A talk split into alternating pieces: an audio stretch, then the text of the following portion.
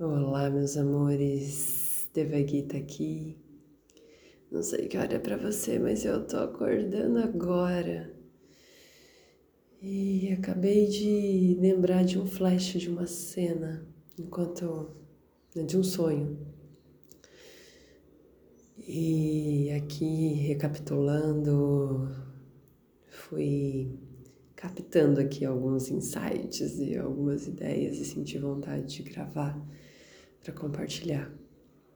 Eu não tenho todo o contexto, mas não lembro de todo o contexto como foi que começou esse sonho, por que, que eu cheguei nesse lugar. Mas eu acordei com a sensação de que eu fui fazer resgates hoje. Antes de recordar dessa cena que eu vou compartilhar agora, eu também lembrei de um outro antes, e que para mim também está relacionado com essa conexão de resgate. Então logo eu também compartilho ela. Mas essa que me fez pegar para gravar, eu fiquei lembrando de que existia num lugar muito sombrio, escuro, úmido, construção de algum, como se fossem colunas, colunas ocas, onde tinha apenas uma gradinha em cima, como uma solitária só que muito menor do que uma solitária dessas que a gente vê em alguns filmes. Era muito menor. Não tinha como uma pessoa deitar ali, não tinha espaço para isso. Teria que ficar em cócoras, teria que ficar toda enrolada como um caracol, muito apertada. Eu conseguia ver de cima, é o buraco lá no fundo, úmido, frio, escuro, sujo. E eu me lembro de ver alguns vermes no chão. E aí eu me lembro de ter pessoas que estavam chegando e que elas pediam para ficar lá dentro. Elas pediam. Elas desejavam estar ali para poder receber um perdão. E aí, quando eu acordei, eu lembrei disso, eu falei: por Deus, luz luz na consciência desses seres.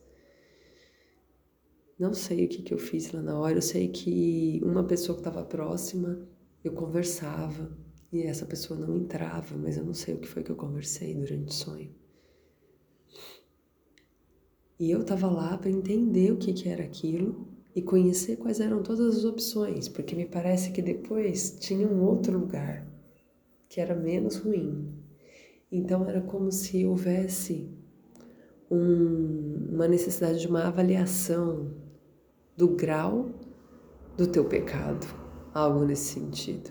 As pessoas estavam ali para pedir perdão para Deus, era um processo de autopunição, como autoflagelo. E aí aqui agora, assim, quando acordei, lembrei dessas cenas, minha vontade era apenas de poder gritar para o mundo de que não é se machucando, se violentando, que Deus vai te perdoar. Porque Deus está em você e é você mesmo que precisa se perdoar. E não é se machucando que você vai encontrar esse perdão, é se amando, é se aceitando, é se acolhendo. Eu sei que muita gente já ouviu eu falar sobre isso, pessoas que estão provavelmente ouvindo né, esse podcast, esse áudio, muito, muito provavelmente são pessoas que já estão aí numa caminhada, já têm essa consciência, ou pelo menos ela está sendo despertada para que ela se firme. Então, que se firme.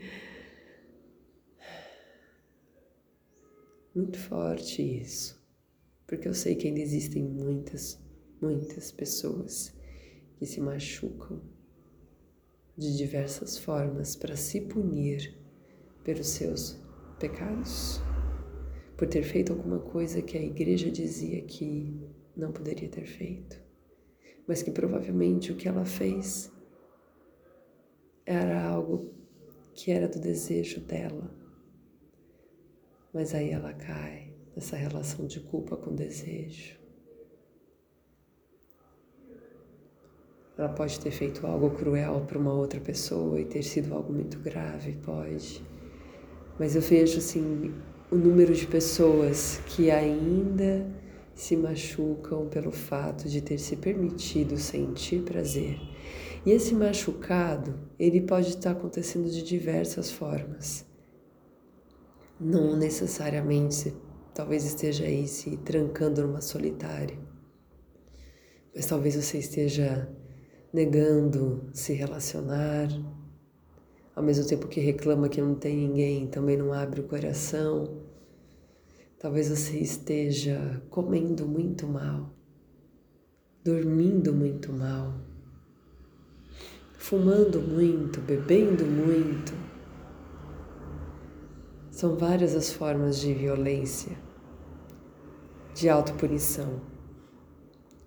E muitas vezes isso fica oculto a pessoa fala, ah, não, só, não é vício não. Ou então às vezes até reconhece, é um vício, mas eu, é, daqui a pouco eu paro de fumar, daqui a pouco eu paro de beber, deixa eu curtir aqui um pouco.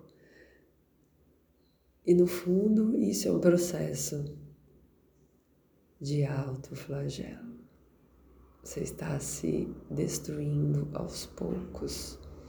É um potencial suicida Suicida não é só aquele que bota uma corda no meio do pescoço e que se enforca, que se joga do penhasco, que toma um remédio até, até morrer.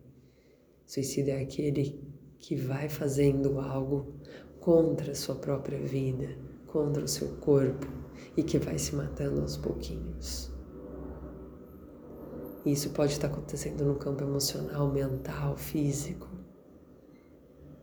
Então, a minha chamada para que você tenha atenção a como você está lidando na sua vida com essa relação de culpa e de autoviolência. Não faz muito tempo que eu aprendi uma palavra que eu já tinha escutado várias vezes, mas como eu não sabia o significado, eu não dava atenção, que é ahimsa. Ahimsa significa não violência. E o outro sonho que eu tinha lembrado antes desse, eu via um rapaz perambulando pela rua, agitado, angustiado. Era como se eu conseguisse escutar a cabeça dele, os pensamentos. E ele ficava ressoando: o que, que eu vou fazer agora? O que, que eu vou fazer da minha vida? O que, que eu faço? Para onde eu vou? E depois eu me vejo dentro de uma casa com portão de grades até o teto. Esse rapaz toca no portão pedindo ajuda, mas a ajuda que ele pede é uma escuta. Ele fala: Estou precisando de ajuda, mas não quero que você me dê nada material. Eu estou precisando conversar, estou precisando de, de, de escuta, eu estou precisando de orientação e também estou querendo um copo d'água. E aí no sonho, eu até acordei com a sensação, sabe, do coração assim. Oh. E no sonho, então, eu entrego o copo d'água, eu falo para ele: eu ainda não te conheço, eu gostaria de te conhecer e sim, posso te receber, mas por favor, se apresente.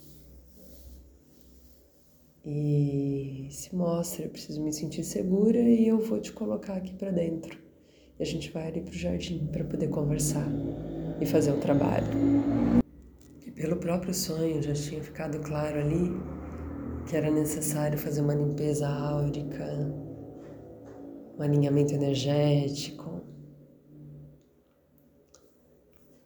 dar uma limpada no campo, porque às vezes essas coisas, assim, essa dificuldade também da gente se perceber, se escutar, é porque tem tanta interferência no campo é muita gente à nossa volta com negatividade, às vezes nós mesmos, que então ficamos muito suscetíveis a ter a nossa energia absorvida por seres que estão em outros planos, mas que ou então até estão é, estão em outros planos, né? Podem estar aqui, mas está num plano, numa dimensão diferente, inserida, conectada com a nossa, e que para que ele possa continuar sobrevivendo, ele precisa dessa energia. São os famosos vampiros energéticos, obsessores, sugadores. E quando a gente fica meio perdidão assim, fica muito suscetível. Recentemente eu senti que eu tava, oi, pera lá, vamos limpar tudo aqui. Como assim ficar com energia baixa? Aqui não, aqui não. e então, para isso, né, se você sente isso, conexão com a natureza, pé no chão, banho de rio, banho de mar, ou faz um banho de ervas. Pesquisa bem sobre isso, não jogue qualquer banho da cabeça para baixo, do pescoço para baixo. Toma cuidado, não é qualquer erva que se usa. Tem gente que fala, ah, arruda é para limpar, então vai lá e bota sal grosso, arruda e joga da cabeça para baixo. Isso dá uma desequilibrada total. Não faça isso assim, de qualquer jeito. Mas um banho de ervas pode ajudar no campo de limpeza, no campo de energizar, de ser mais atrativo. Você pode utilizar de florais, os óleos essenciais. Tem muitas coisas no, no campo sutil que você pode fazer uso para ir aos poucos limpando, mas se sentir que a coisa está intensa, mesmo é bom procurar uma ajuda, uma conversa, né? Então, sabe aquele rapaz? Acordei desejando muita luz, muita consciência, muito amor para aquele ser que eu nem sei quem é.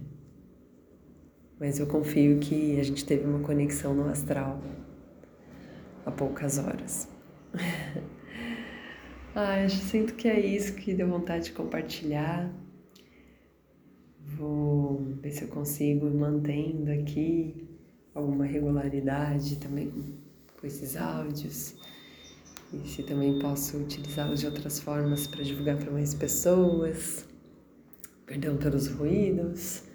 Estou numa casa em São Paulo hoje, então aqui né, tem muito mais barulhos do que lá em casa na natureza. Até!